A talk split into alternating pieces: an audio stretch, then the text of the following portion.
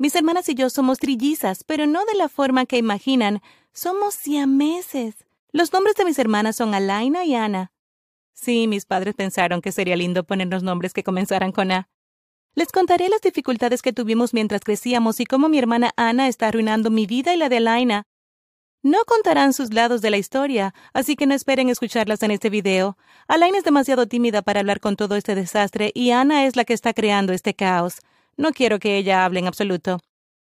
Mi mamá y papá nunca vieron venir nuestra condición única. El embarazo fue perfectamente normal y los médicos le aseguraron a mamá que solo esperaba un bebé. Aparentemente mis hermanas se escondían detrás de mi cabeza las pocas veces que se sometió a una ecografía. A mamá nunca le ha gustado demasiado la medicina moderna, aunque sí consultó a los médicos para asegurarse de que estuviéramos bien y nos llevó a pediatras a medida que crecíamos. Quizás si mamá hubiera visitado al médico con más frecuencia hubiera descubierto la verdad antes. Sin embargo, no estoy segura de que hubiera hecho una gran diferencia. Nada prepara a las personas para lidiar con tener hijos y meses, y mucho menos trillizas. Mis padres tenían la habitación preparada para la llegada de su primogénita, pero las cosas no iban a ser tan fáciles. Mamá quería darnos a luz en algún tipo de parto natural, pero eso terminó siendo imposible. No cabíamos. ¿Cómo podríamos si teníamos tres cabezas y un solo cuerpo? Entonces los médicos tuvieron que realizar una cesárea de emergencia. Mamá intentó negarse el mayor tiempo posible, pero se rindió cuando le dijeron que la vida de su bebé estaba en juego. Imaginen la sorpresa de los médicos y las enfermeras cuando nos vieron a mí y a mis hermanas por primera vez. Tres cabezas y tres cuellos compartían un solo cuerpo. Todas llorando al mismo tiempo, o eso dice mi madre. Ella dijo que estaba sorprendida y le preguntó a los médicos qué estaba pasando. Los médicos no sabían qué decir, encontraron tres cabezas en un solo bebé y era casi inaudito. Hubo muchos casos de gemelos unidos, pero trillizos era una verdadera rareza. Fue difícil, pero le dieron la noticia a mis padres. No podían creer que algo así pudiera pasarles realmente. La verdad del asunto es que mis padres hicieron todo lo posible por nosotras. Esperaban una hija sana y recibieron tres bebés en el mismo cuerpo. Exigíamos mucho más atención y tuvimos que soportar cirugías a una edad muy temprana. Mis padres trataron de encontrar una posible solución a nuestro problema, pero no había forma de separarnos. Compartimos los mismos órganos vitales, excepto nuestros cerebros. Nacimos con un brazo extra y un cuerpo más grande, pero aparte de eso, el resto de nuestro cuerpo funciona como lo haría cualquier otra persona, así que no había posibilidad de separarnos. Crecer con esta condición fue muy difícil. Pueden pensar que las otras dos cabezas no estaban completamente formadas o algo así, pero ese no es el caso. Somos tres personas completamente separadas. Es solo que vivimos en el mismo cuerpo. Cada una tiene su propia personalidad, preferencias, gustos y disgustos. Imagínense crecer constantemente cerca de otra persona 24/7, sin ninguna posibilidad de estar solo, incluso por unos segundos. Estábamos conectadas en todos los sentidos de la palabra. Mis padres tuvieron que comprar una cama especial para nosotras, así como ropa a medida pueden entender por qué ninguno de los atuendos normales que usaría un niño podría ser adecuado para nosotras. Teníamos tres cabezas enteras y tres brazos que necesitábamos para encajar en los vestidos y las camisas. Siempre tenía que hacerse especialmente para nosotras.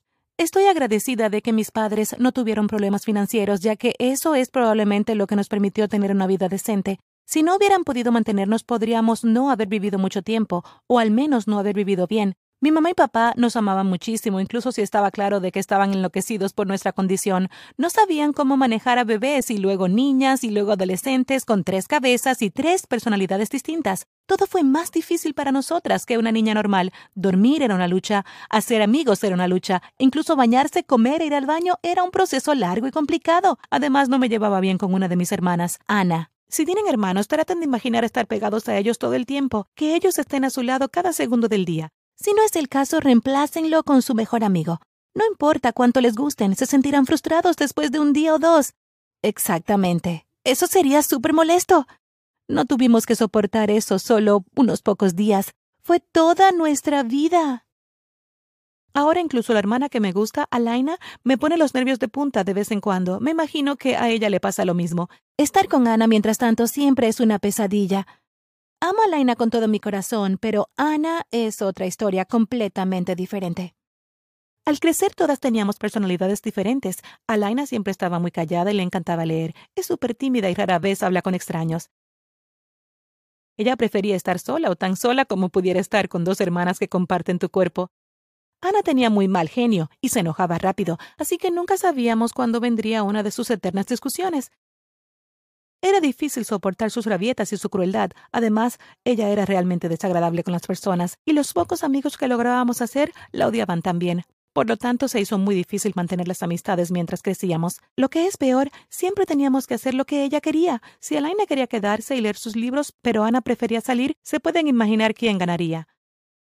Ana se aseguraría de ser súper ruidosa y realmente molesta solo para salirse con la suya. Así que Alaina trataba de leer y Ana cerraba el libro, golpeaba a mi otra hermana o a mí, o simplemente gritaba y hablaba sin parar hasta que nos rendíamos. Entonces ella estaba de muy buen humor otra vez. Era increíblemente consentida y egoísta. Soy la que está en el medio de Alaina y Ana, así que hago mi mejor esfuerzo para ser una especie de amortiguador entre ellas. Soy mucho más relajada y prefiero simplemente relajarme y pasar un buen rato. Creo que ya tenemos suficientes problemas con los que lidiar tal como estamos. No necesitamos agregar drama y peleas a nuestras vidas. El problema era que con el tiempo las fallas de Ana no mejoraron, se pusieron peor, mucho peor. Mi hermana no nos permitía hacer nada que no tenía ganas de hacer, entonces si necesitábamos hacer la tarea y ella quería jugar, tiraría agua en nuestras carpetas y escribiría sobre nuestros papeles. Si queríamos ver una película que no le gustaba, gritaba para que no pudiéramos escucharla. Siempre terminamos rindiéndonos porque ella simplemente no se detendría. No importa cuánto trataba de razonar con ella, ella seguía así, incluso cuando Laina sollozaba o le explicábamos cuánto nos molestaba su actitud, parecía no importarle nuestra necesidad o preferencias. Todo era sobre ella y constantemente demandaba que le hiciéramos caso. Ella siempre quiso ser el centro de atención e inventaba las historias más ridículas. Se había metido en tantos problemas con maestros cuando llegamos a la escuela secundaria que mis padres tuvieron que encontrar una nueva escuela para nosotras. Las cosas no mejoraron después de eso. De lo contrario, ella comenzó a hacer cosas crueles y locas, y luego culpaba a Laina o a mí. Ella destruiría el teléfono celular de un estudiante y luego decía que era Laina, sin ninguna buena razón. Luego garabateaba todas las mesas y decía que fui yo. Una vez incluso obstruyó el inodoro a propósito y cortó el cabello de Alaina mientras ambas dormíamos. Me las arreglé para despertar antes de que ella me alcanzara con las tijeras. Imagínense lo difícil que es castigar a una niña que se está portando mal cuando sus hermanas están unidas a ella. Mis padres no podían castigar solo a Ana por su crueldad sin que nosotras también sufriéramos. Entonces, si Ana no podía ver televisión o tomar un postre, teníamos que soportar el mismo castigo. Ana se burlaba de eso. Encontraba alegría al negarnos cosas buenas, incluso si tuviera que sufrir por eso también. Mi hermana Ana era la encargada de nuestro brazo y piernas izquierdos, así que pueden imaginar lo terrible que se puso nuestra situación. Hasta que cumplimos 17 años, ella había sido desagradable, pero no peligrosa.